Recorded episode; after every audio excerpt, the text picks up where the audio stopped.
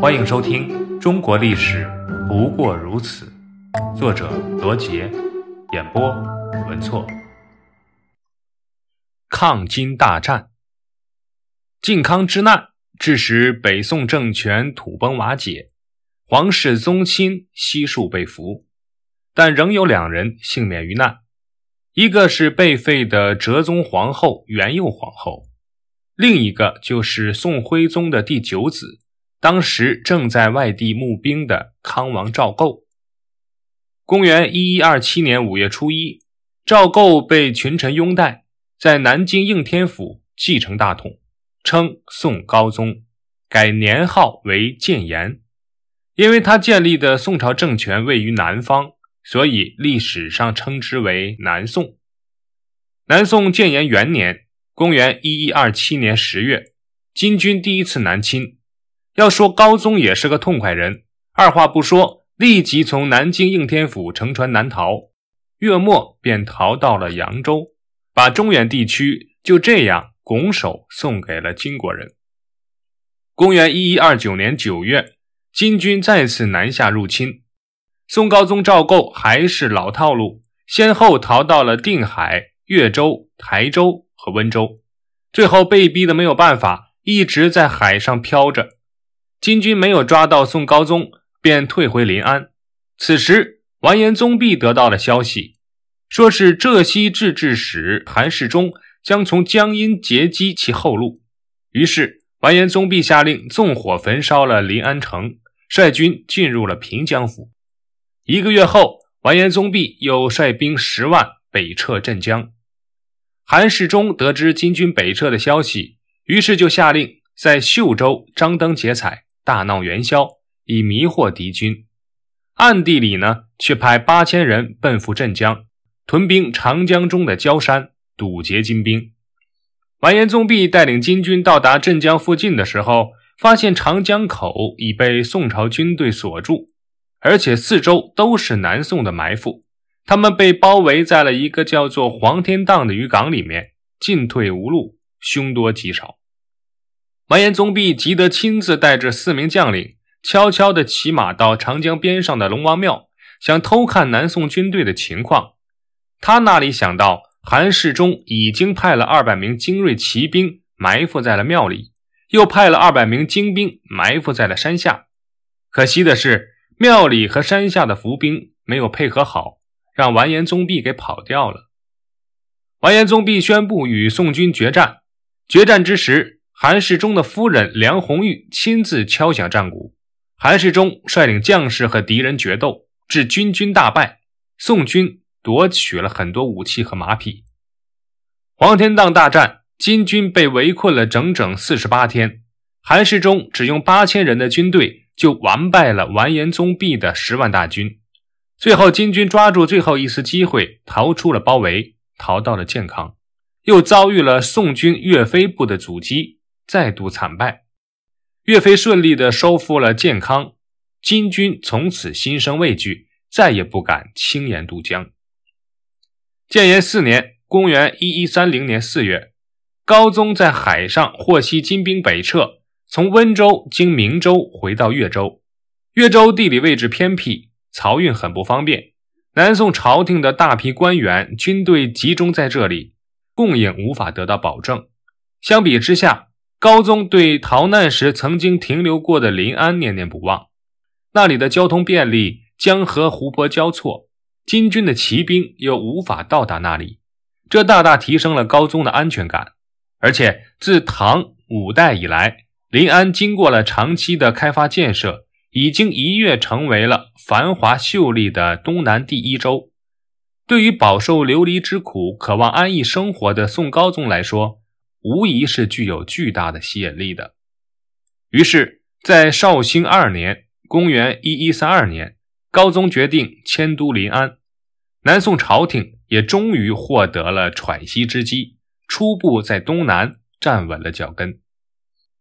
金军大将完颜宗弼被韩世忠、岳飞打败以后，又在陕西和上元被吴阶的军队再次击败，无奈金军只好退回北方。然而，南宋朝廷偏安一隅，金朝为了蚕食和颠覆南宋政权，于公元一一三零年九月立南宋叛臣刘裕为帝，国号大齐，这就是南宋历史上的伪齐政权。接着，南宋朝廷便派屡立战功的岳飞率兵去攻打伪齐。岳飞字鹏举，出生于北宋相州汤阴的一个世代务农的家庭。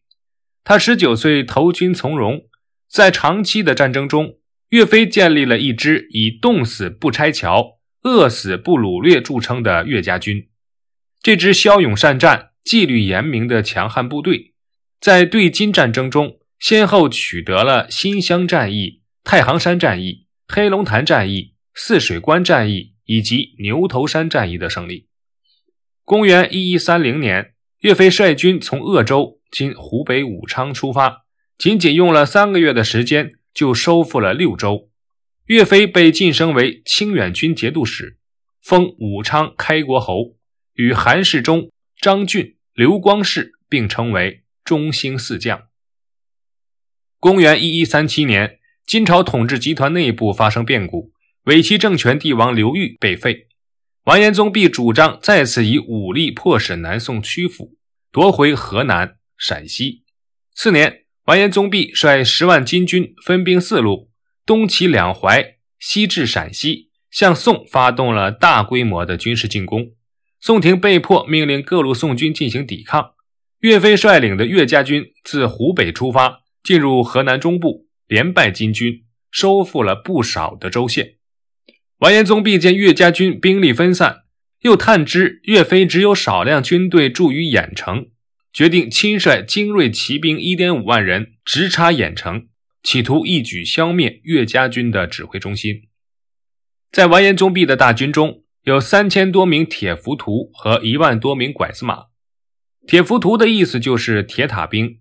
这些士兵身材高大，力气大，武艺强，剑法精，头戴铁盔，身穿两层盔甲，枪刺不穿，刀砍不进，如铁塔一般。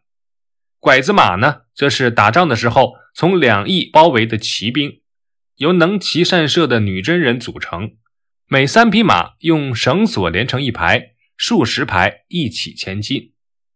完颜宗弼企图以铁浮屠与拐子马配合作战。击败岳家军，而岳飞棋高一招，他下令让一部分士兵采用步战，手持长砍刀专砍敌人的马腿，又吩咐一些士兵带上钩镰枪。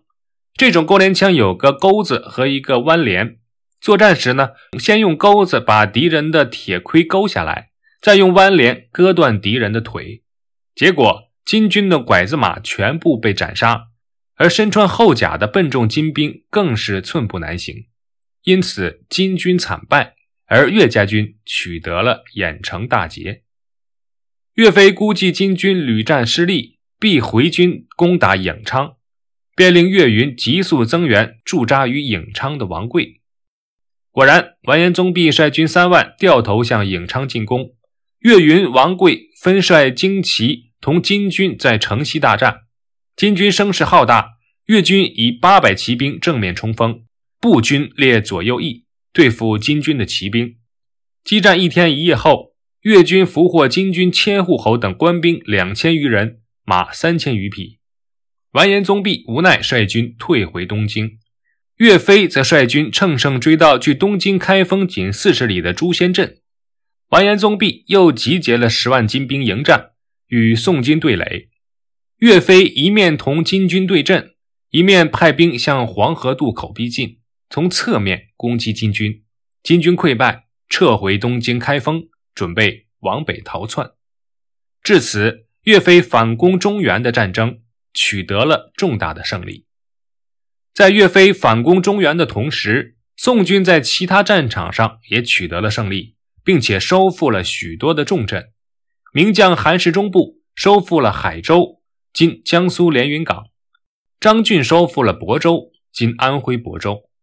金军统帅完颜宗弼感叹：“自我起兵北方以来，未有如今之挫败。撼山易，撼岳家军难。”金军士气低落，于是尽弃辎重，渡河北撤。在如此有利的形势下，收复中原指日可待。岳飞打算北渡黄河，乘胜继续反攻，直到金国都城黄龙府（今吉林省农安县）。然而，这时候南宋朝廷的投降派却在想尽一切办法，要把岳飞除之而后快。档案五十五，完颜宗弼。完颜宗弼即金兀术，金太祖完颜阿骨打的第四子。宋金对峙时期杰出的军事家和政治家，有胆略，善骑射，在战场上他身先士卒，用兵神速，胆略过人。在对宋的战争中，完颜宗弼起到了决定性的作用，为女真民族扩大了生存空间。改善了生存环境，是中国历史上一名卓越的将领。